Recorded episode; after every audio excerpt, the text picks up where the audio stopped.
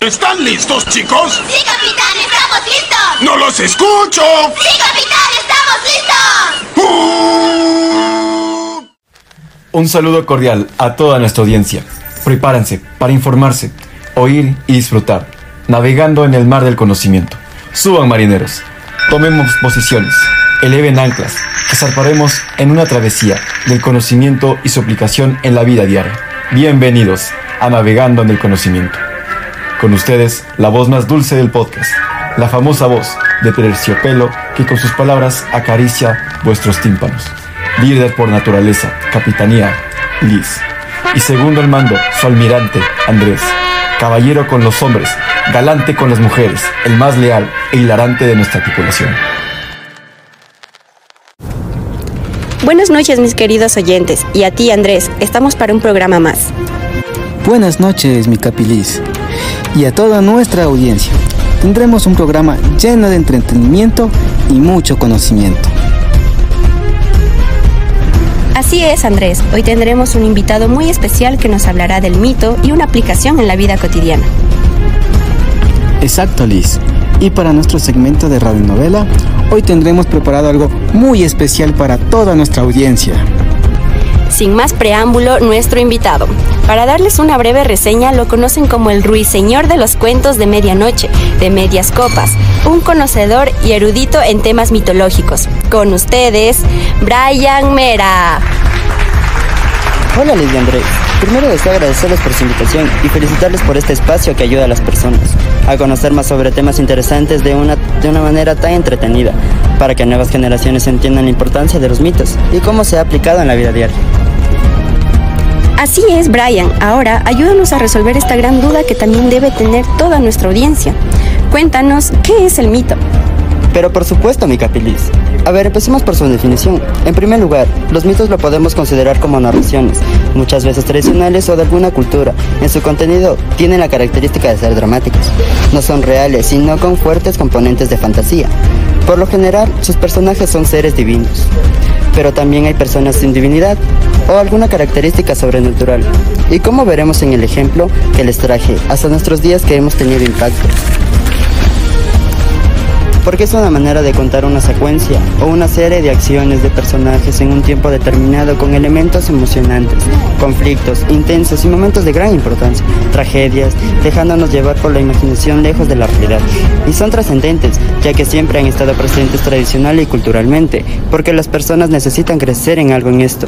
Se refiere a seres divinos y únicos, dando una explicación de la realidad, dejando una huella significativa que implica cambios o consecuencias que surgen del resultado de la realidad. Ahora bien entendido en qué consiste el mito, podemos ver una aplicación en la vida cotidiana. Es así que el mito que los tengo reservado es el mito de la tragedia de Edipo. Adelante, narrador. Tragedia de Edipo Rey. En la ciudad de Tebas habitaban el rey Layo y su esposa Yocasta, los cuales anhelaban tener un heredero varón. Tras lograrlo, un día uno de los consejeros del rey le dijo, que por tradición se debería visitar al oráculo antes de que naciera el bebé. Así que Yocasta y Layo hicieron caso y un día se dirigieron al oráculo. Consultemos de una vez por todas al oráculo. Vamos, a lo mejor él tiene la respuesta de lo que necesitamos. ¿Quién anda ahí? ¿Qué necesita? Somos los reyes de Tebas y hemos venido porque queremos saber el futuro de nuestro hijo, el que viene en camino. Pero por supuesto, vengan, tomen asiento. Es varón, ¿cierto? Sí. Según lo que puedo ver aquí, este varón causará caos. El rey será asesinado por su propio hijo y se casará con su madre. Layo y Yocasta asombrados salen del lugar de inmediato y se dirigen al reino. Llamen a mi súbdito. ¿Qué necesita su señoría? Necesito le ordeno que apenas nazca mi hijo lo mate. Pero, ¿está loco? Es su hijo, señor. No cuestione a su rey y cumpla sus órdenes. Al nacer el bebé, el súbito encargado de matarlo se lo llevó para el monte Cicerón.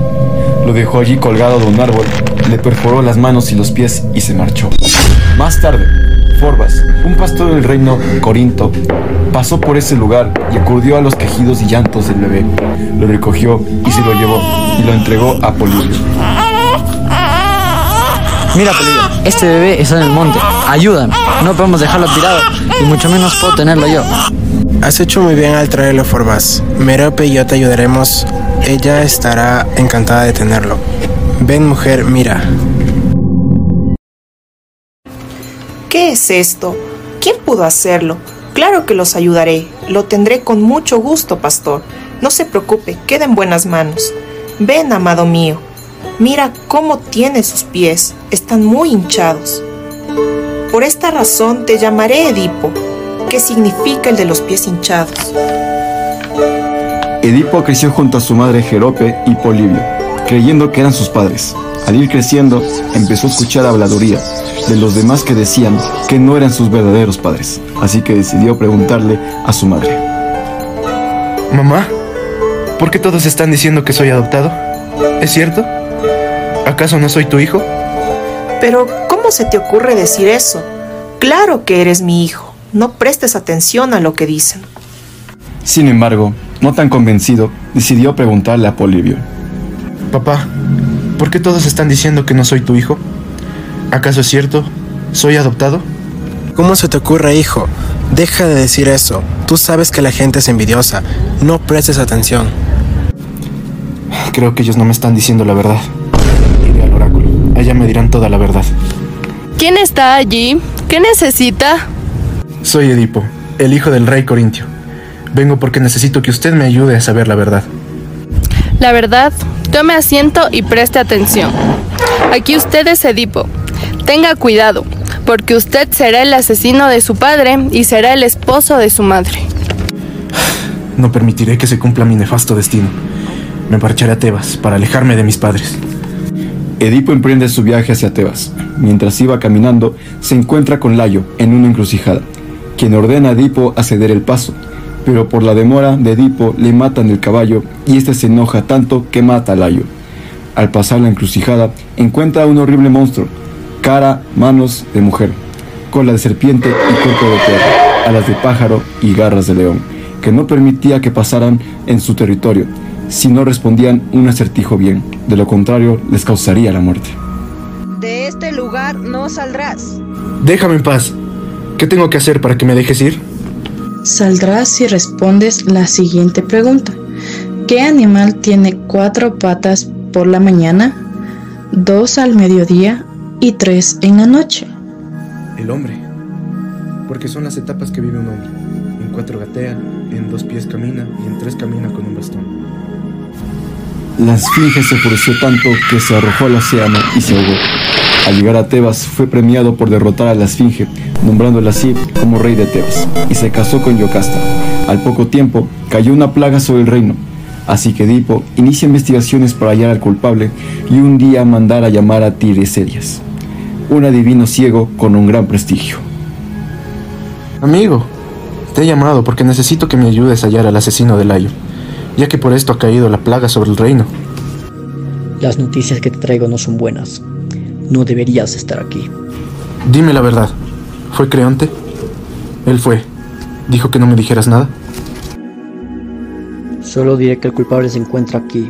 Se encuentra como extranjero en este lugar, pero es nacido en esta región. Además, es padre y hermano de sus hijos, hijo y hermano de sus hijos, hijo y esposo de su madre y a esposo de su madre y asesino de su padre. No entiendo qué pasa. Tras investigaciones que entregaron al reino, Yocasta descubre que Edipo era el asesino de Layo, que es su esposo de su madre y se quita la vida colgándose del techo. Edipo entra a la habitación y encuentra a Yocasta colgada, así que tras el dolor decide quitarse los ojos con los broches del vestido de Yocasta y queda ciego. Tras esto, Edipo fue expulsado de Tebas y se fue con su hija a Ateneas, donde vivió una vida hasta su muerte. Qué impactante mito, pero Brian, ¿cuál sería la aplicación en la vida cotidiana? Claro que sí, Liz. Te podría decir que eh, conecta la vida cotidiana con el desarrollo infantil, porque sabemos que se entiende y se reconoce que los niños experimentan conflictos emocionales y tensiones en las relaciones de sus padres durante todo su desarrollo, y aunque claramente esto no pasa a todo el mundo, no, no le da de la misma forma. Entonces Edipo nos enseña que los experimentos trascienden a conflictos imprevistos de la vida, pues las rivalidades a veces entre las familias es muy crucial y muy existente a tal punto de romper cualquier tipo de vínculo por mala información de los padres mismos. Bueno, ahora empecemos con la sección de nuestro programa de preguntas y respuestas. ¿En qué consiste? En que nuestra audiencia nos puede realizar preguntas por cualquiera de nuestros canales de comunicación. Adelante producción, empecemos con la primera llamada de nuestra audiencia. Adelante, ya tenemos la primera llamada. Hola chicos, o sea, me llamo Imayeli. O sea, les tengo una pregunta que me roba el sueño todas las noches. ¿Por qué el mito de Edipo es considerado una tragedia?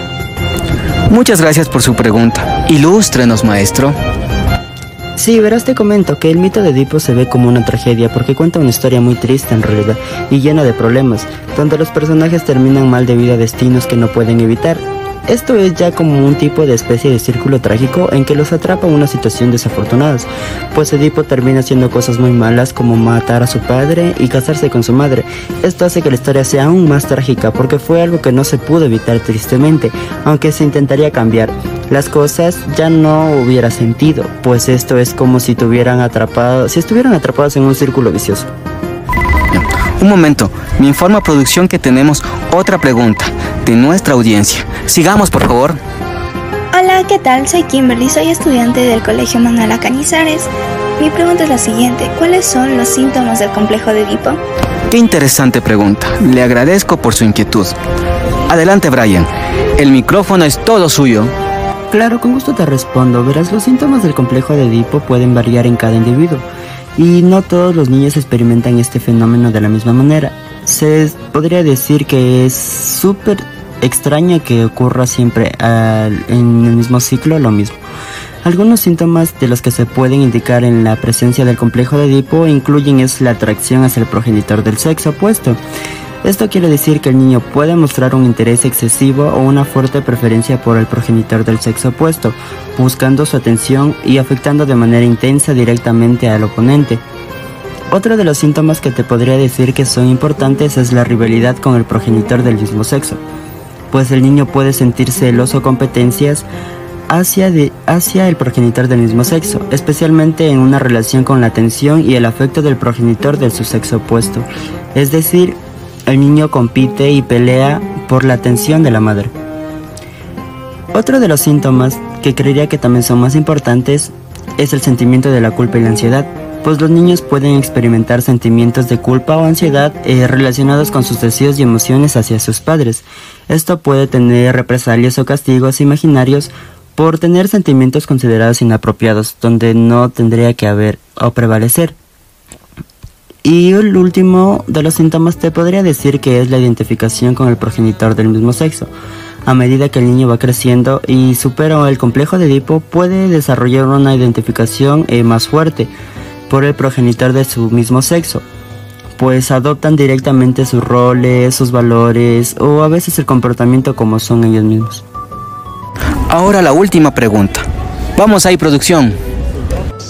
Hola, mi nombre es Lucerito y soy muy fan de su programa. Lo escucho en las mañanas, mientras me baño y antes de dormir. Una pregunta, ¿existe tratamiento para el complejo de Edipo y cuál es? Hola y gracias, en verdad me halagas mucho. Eh, respondiendo yo a tu pregunta, diría que el complejo de Edipo no es algo malo que necesita un tratamiento específico, es más algo de psicoterapia, porque puede ayudar a entender esos sentimientos y cómo afecta a las familias y ahora al vivir. Pero recuerda, no todos piensan que el complejo de Edipo es considerado algo importante, porque para los profesionales de la psicoanalítica dicen que esto sucede más entre niños de 3 a 5 años. En lugar de eso, diría yo que es recomendable eh, prestar más atención a cómo vivimos nuestras experiencias eh, día a día. Y así llegamos a la última parte de nuestro programa, mi querida audiencia. Por lo tanto, el complejo de Edipo, teoría de Freud, se basa en la idea de que los niños desarrollan deseos inconscientes hacia el progenitor del sexo opuesto, que en este caso es la madre, y rivalidad con el mismo sexo, siendo el padre. Esta teoría toma su nombre del mito griego de Edipo, donde él, sin saberlo, mata a su padre y se casa con su madre. Es por esto que el complejo de Edipo refleja conflictos similares durante la infancia, contribuyendo al desarrollo emocional y la relación con las personas. Concluimos con este programa. Un agradecimiento especial a nuestro invitado, Brian, por compartir sus conocimientos y responder a nuestras preguntas en este podcast. Así es, mi querido Andrés. Concluimos y agradecemos a todos nuestros oyentes por acompañarnos. Hasta la próxima. Hasta la próxima.